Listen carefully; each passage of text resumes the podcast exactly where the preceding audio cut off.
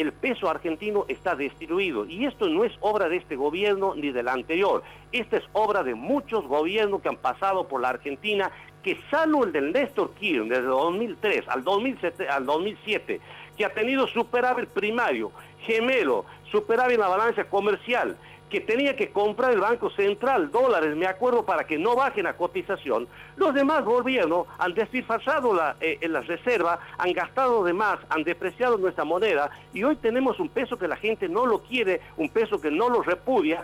¿Y a dónde se va a refugiar el que tiene una moneda de más? Vamos a ser sinceros, porque en la Argentina no tenemos que jugar con la hipocresía.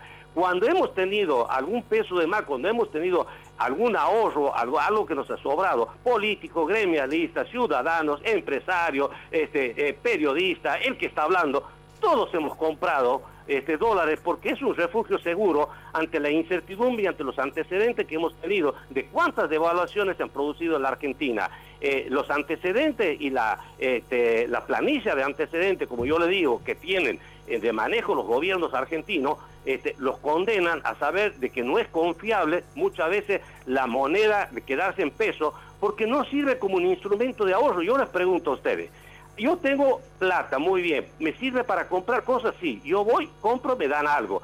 Sirve como referencia de precio y en algunas cosas, porque si yo voy a preguntar el precio de un departamento me dicen 100 mil dólares, o sea que no es que me sirve el peso para toda, comprar todas las bienes que hay en la Argentina. Y por otro lado, tiene que servir como instrumento de ahorro. Yo tengo un millón de pesos, lo pongo en un cajón de mi casa y dentro de un año voy, abro el cajón y debería comprar casi lo mismo que cuando lo había guardado. ¿Eso ocurre en la Argentina? No. A compro la mitad. Entonces, ¿qué hace la gente? No es que la gente sea mala, no es que la gente este, este, conspire contra el país. Va al dólar.